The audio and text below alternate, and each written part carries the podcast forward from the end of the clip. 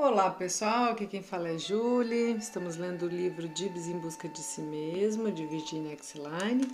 Já estamos no capítulo 12, na página 152. E vamos ver o que este capítulo vai trazer. Geralmente cada capítulo é uma sessão. Vamos ver como é que vai ser esta sessão. Todas as semanas incluem uma quinta-feira e a semana seguinte não poderia constituir exceção. Entretanto, Dibs não pôde comparecer à ludoterapia. Estava com sarampo. Sua mãe telefonou e cancelou a consulta. Já na semana que se seguiu, havia se recuperado o suficiente e, portanto, apareceu pronto para brincar. No seu rostinho pálido destacavam-se as marcas produzidas pela doença quando ele penetrou na sala de recepção. O sarampo acabou, estou melhor agora. Você terminou com o seu sarampo, não foi? Acrescentei sem acreditar na possível resposta afirmativa. Claro, terminei, curei-me. Vamos voltar para o quarto de brinquedos. Ele disse, né? Quando passamos pelo meu consultório, Dibs olhou para o seu interior e observou dois homens que ali se encontravam consertando alguns gravadores. Há dois homens no seu escritório, observou. Eu quero dizer que há dois homens dentro do seu escritório. É verdade. Eles ficarão trabalhando ali enquanto nós vamos para a sala de brinquedos. E você deixa pessoas no seu escritório? Sim, algumas vezes. Que estão eles fazendo? Concertos em algumas máquinas gravadoras. Logo que Dibs entrou na sala de ludoterapia, tirou seu chapéu e casaco, atirando-o sobre a cadeira. Perdi a quinta-feira passada e senti muita falta. Sim, eu sei, Dibs, e lamento que você tenha tido sarampo e que por isso não tenha podido vir. Recebi o cartão que você me enviou. Senti-me feliz. Gosto de receber cartões. Fico contente em sabê-lo. Bem, você me disse no cartão que ficaria bom depressa e também que você sentia saudades de mim. É, isto mesmo, Dibs. Gostei das flores que você me enviou. Elas pareciam a primavera, flores lindas e com galinhos de decoração em cada galho. Gostei tanto. Papai falou que aquele tipo de flor, se deixada por um longo tempo na água, desenvolve raízes depois poderão ser plantadas no quintal e crescerão como arbustos. Isso pode acontecer? Você disse que seu pai lhe assegurou isto, então o que você acha? Eu acredito que ele esteja correto, mas vou verificar por mim mesmo, tentar para ver, ver para crer. Este é um caminho para descobrir verdades, disse eu. Estava interessado na referência de Dibs em relação aos ensinamentos de seu pai. Era difícil saber se essa conversa significava uma aproximação nova entre ambos ou se era uma tentativa a mais dentro de uma série de outras para explicar fatos e objetos a Dibs, embora sem receber nenhuma resposta consistente de sua parte. Como Dona Jane fazia na escola, né? Como Jake, que narrava explicava enquanto Dibs apenas ouvia. Agora, no entanto, ele expressava para mim conhecimentos que assim havia adquirido de uma maneira bastante factual. Que disse você ao seu pai quando ele descreveu o que poderia ocorrer com este tipo de flor? Insisti na esperança de captar um outro fragmento para compreender o seu processo. Nada lhe respondi, replicou Dibs. Apenas ouvi. Você conversa com seu pai? questionei. Dib circulou a sala de brinquedos olhando os potes de tinta e o material sobre a mesa. Em seguida, dirigiu-se ao depósito de areia e saltou dentro dele com um movimento livre e espontâneo. Ali deitou-se, relaxando-se. Você quer retirar seus sapatos, Dibs? perguntou-se. Não, retorquiu. E o que você deseja fazer, Dibs? Decida-se continuou seu monólogo, virando-se e dispondo o seu rosto em contato com a areia. Não tenho pressa, por enquanto apenas serei eu, falou com firmeza, empurrando suas mãos profundamente na areia e dali retirando alguns dos pequenos edifícios que haviam sido enterrados por outra criança. Ó, oh, estou descobrindo coisas na areia, pequenos edifícios, bagatelas, coisinhas. De repente abandonou esta parte da areia para pesquisar na extremidade oposta, começando a removê-la e cavá-la. Enfim, a sua pá arranhou o metal do fundo de uma caixa. Dibs inclinou-se e apanhou um soldadinho de brinquedo e levantou-o bem alto. Oh, oba, logo este homem! exclamou. Viu aqui? Viu este soldadinho? Foi este homem que enterrei embaixo da minha montanha. Que bom encontrá-lo e sabê-lo enterrado durante todas essas semanas. Agora volte de novo, Senhor. O Senhor irá, irá de volta, de volta para dentro de sua sepultura, concluiu, reenterrando-o enquanto cantava. Ó, oh, você conhece o homem de pão? O homem de pão, o homem de pão. Ó, oh, você conhece o homem de pão que jaz na rua tristonha? Olhou-me e sorriu com grande expressão de alegria. Aprendi esta canção na escola, falou. Agora cantarei para o homem enterrado. Ó, oh, você conheceu o homem de nada? O homem de nada? O homem de nada? Ó, oh, você conheceu o homem de nada? Ele mora na tristonha sepultura. Dibes gargalhava. Batia com a pá no cume da sepultura para dar mais ênfase ao que cantava. Não, falou para mim muito casualmente, embora houvesse decorrido um considerável intervalo de tempo entre a formulação da minha pergunta e a sua resposta. Eu não converso muito com papai. Não conversa? Eu disse. Não. Por que não conversa? Não sei, respondeu Dibs. Eu acho que é porque. Bem, eu apenas não converso. E cantarolou uma outra melodia. Aprendi também esta na escola, comentou. Você canta na escola? Aprendi na escola, mas cantar só aqui para você. Oh, sei. Em terapia, a formulação de perguntas é tão importante quanto obterem-se para elas respostas precisas e honestas. Frequentemente fico imaginando se algumas mudanças se têm processado no comportamento de Dibs na escola. Aparentemente, não ocorrera nenhuma transformação significativa desde que os professores não me notificaram. E, for, e, fora esta, no, e fora essa a nossa combinação. Entretanto, Dibs vinha aprendendo no colégio, em casa e em qualquer lugar onde ia, mas de tal maneira se conduzia que sua aprendizagem não podia ser avaliada ou testa, testada. Tire seus sapatos, Dibs, falou para si mesmo e assim o fez. Depois de removê-los, encheu-os com areia, para isso, isto manuseando a pá em elaborados movimentos. Em seguida, retirou uma das suas meias, colocando areia no seu interior. Puxou a extremidade da outra meia, fazendo a areia penetrar bo pelo bocal na altura de sua perna. Ao final, descalçou o pé de todo e, com a pá, completou a tarefa de enterrá-lo. De súbito arrancou o seu pé do peso da areia, saltou do depósito e abriu a porta da sala. Pôs-se de ponta de pé e alcançou a tabuleta que ali estava pendurada. Retirou-a e, com ela nas mãos, voltou para a sala. Fechou a porta e exibiu-a para mim. Que é terapia? Terapia? perguntei surpresa. Bem, deixe-me pensar por um minuto, disse. Por que me teria dirigido esta questão? Procurava compreender. Que explicação poderia dar da minha parte como uma contribuição positiva? Diria que terapia quer dizer esta oportunidade de vir aqui brincar com o que você quer e falar sobre o que mais deseja. É o tempo em que você pode ser da maneira que quiser. É um período que você pode usar de modo que mais lhe agrade. Enfim, uma hora em que você aprende a ser de fato você. Esta é a melhor explicação que lhe posso dar agora. Que linda essa explicação, né, pessoal? Dibs apanhou o cartaz da minha mão e de imediato exibiu o reverso. Sei o que isto significa. Não perturbe quer dizer para todos que, por favor, deixem sozinhos os que estão aqui dentro. que não incomodem, não entrem, não batam a porta. Deixem os dois serem o que quiserem.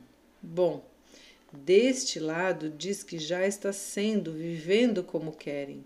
Deste outro apenas pede que permitam esta oportunidade, que não os interrompam. É assim? Claro, Dibs, é isto mesmo. Alguém caminhava no corredor, Dibs ouviu as suas passadas. Há uma pessoa andando em frente à nossa sala, mas esta é nossa sala. Eles não entrarão aqui, não é verdade? indagou.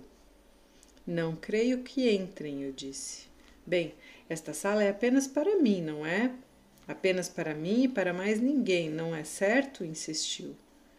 É apenas para você durante este horário semanal, se você assim o quer. É nossa, falou Dibs, não apenas para mim, mas é também sua. É nossa, Dibs. Colocarei o cartaz no seu lugar de novo e assim não nos incomodarão. Antes de fechar a porta, Dibs acariciou e então entrou com um largo e feliz sorriso a brincar-lhe no rosto, e tomou a direção do cavalete. Dibs, agora que você já saiu da areia, não seria melhor calçar seu sapato e as meias? É verdade, Dibs concordou. Ainda mais que estou com sarampo, mas primeiro colocarei as meias e depois os sapatos. Oh, sim, naturalmente, eu disse, sapato e meia, não foi? Foi sim, Dibs confirmou sorrindo. Depois de calçar suas meias e sapatos e dar o laço apertado e seguro, voltou a brincar na areia. Quando o sarampo me cobriu todo, tive de ficar na cama, e eles desceram as persianas de forma que o quarto era mantido tão escuro quanto possível. Por isso não poderia ler, desenhar ou escrever. E o que você fazia então? Estudava discos que colocavam para mim. Mamãe contou-me algumas lendas e, como tenho pilha de discos de histórias, ouvi-os todos repetidas vezes. Na verdade, preferi, prefiro meus discos de músicas e canções. As narrativas e as músicas devem tê-lo ajudado a passar o tempo, não foi? Mas senti tanta falta dos meus livros. Você gosta muito de ler, não é verdade? Oh, sim, muito e muito. É um prazer escrever histórias sobre o que vejo e o que penso. Também gosto de desenhar e pintar, mas para mim, ler é o melhor do que qualquer outra atividade. Que gosta você de ler? Qual o tipo de livros que você tem? Oh, tenho todos os tipos de livros: livros sobre pássaros e animais, sobre árvores e plantas, sobre rochas e peixes, sobre pessoas e estrelas, sobre climas e países e duas coleções de enciclopédias e um dicionário. Meu dicionário ilustrado que ganhei muito, muito tempo atrás. E ainda um outro dicionário gigante que havia sido de papai. Enfim, tenho prateleiras enormes cheias de livros.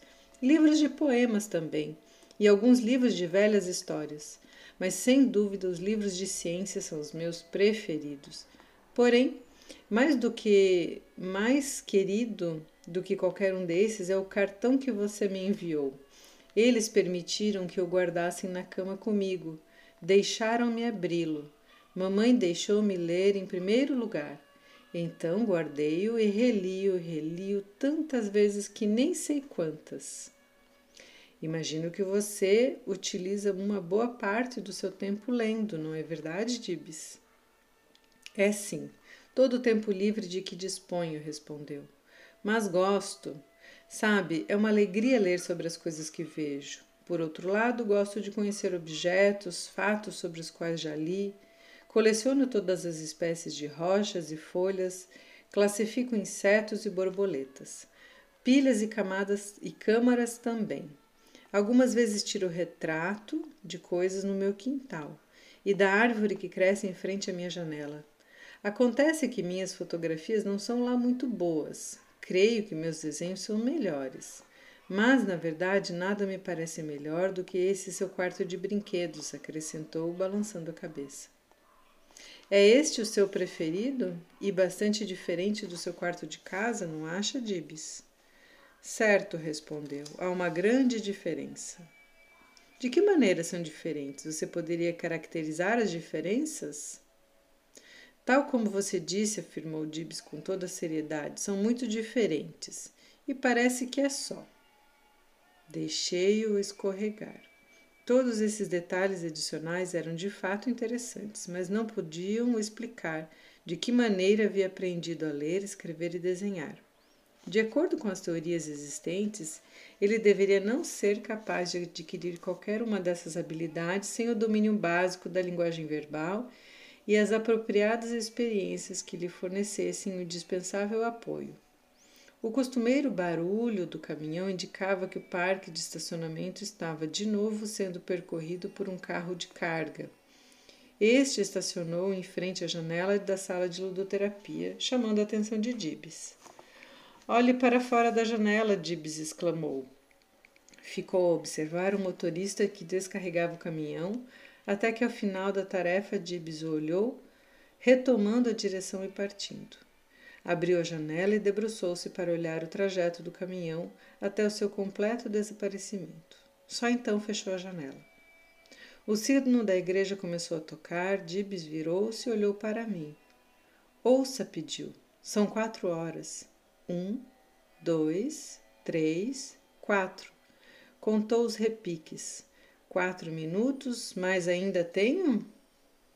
Quantos minutos mais ainda tenho? Quinze minutos, eu disse.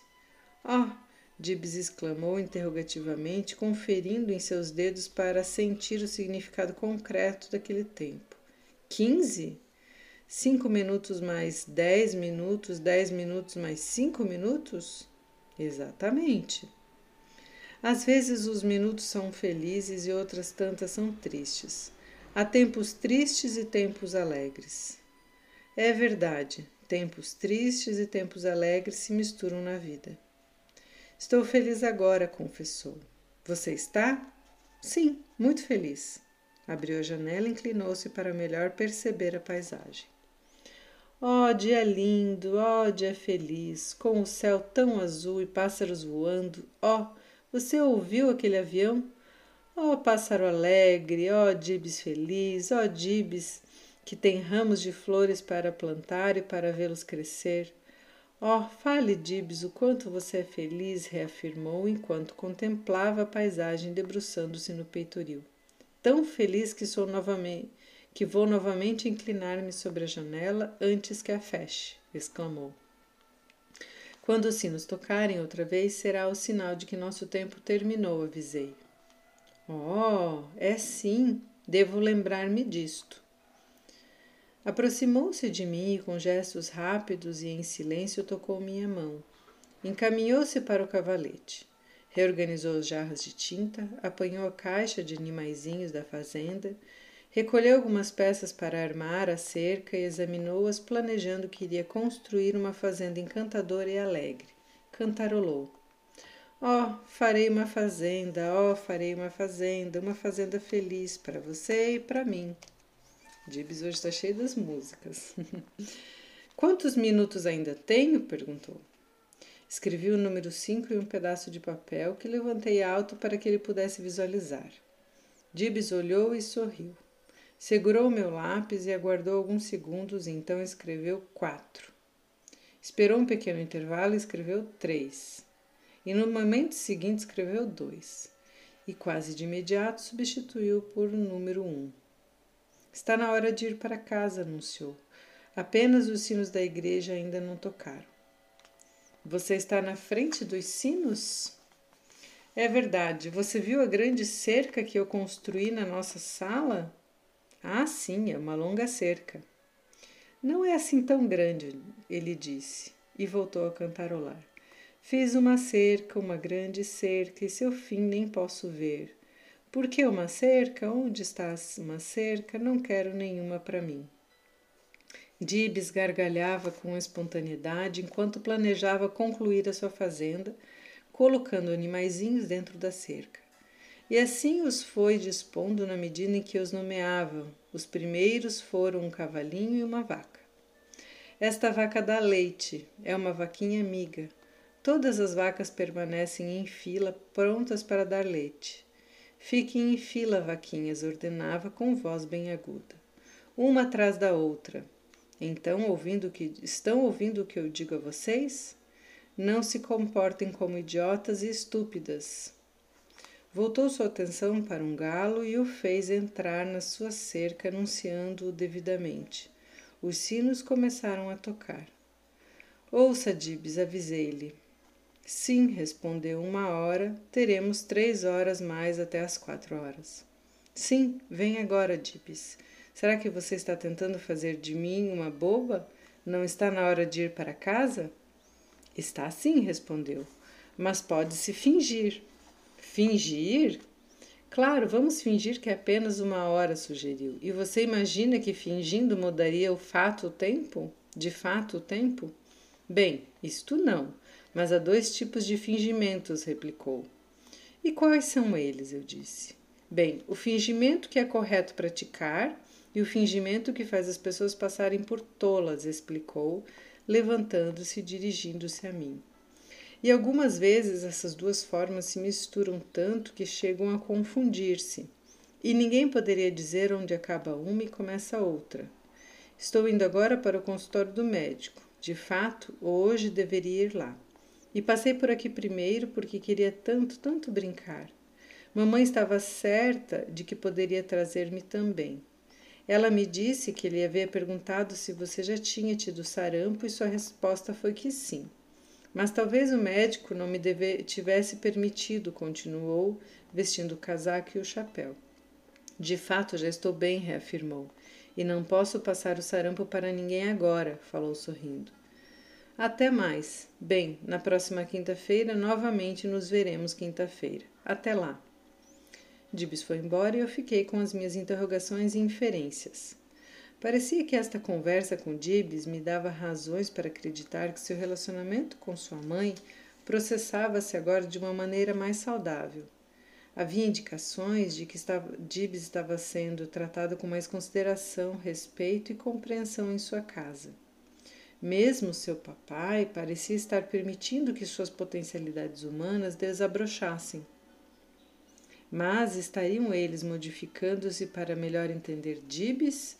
Ou seria Dibs quem estava alterando suas atitudes em relação aos pais, de tal maneira que podia então usufruir suas qualidades mais espontaneamente?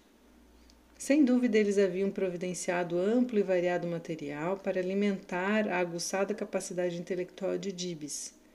Certamente, seus pais tentaram comunicar-se com ele e ensinar-lhe o que julgavam importante. Era dificílimo compreender como eles podiam sentir que seu filho era retardado mental quando providenciavam material muito além da sua capacidade média de uma criança na faixa etária de Dibs. É provável que inconscientemente tenham pressentido que os problemas de Dibs não eram causados por falta de habilidade intelectual.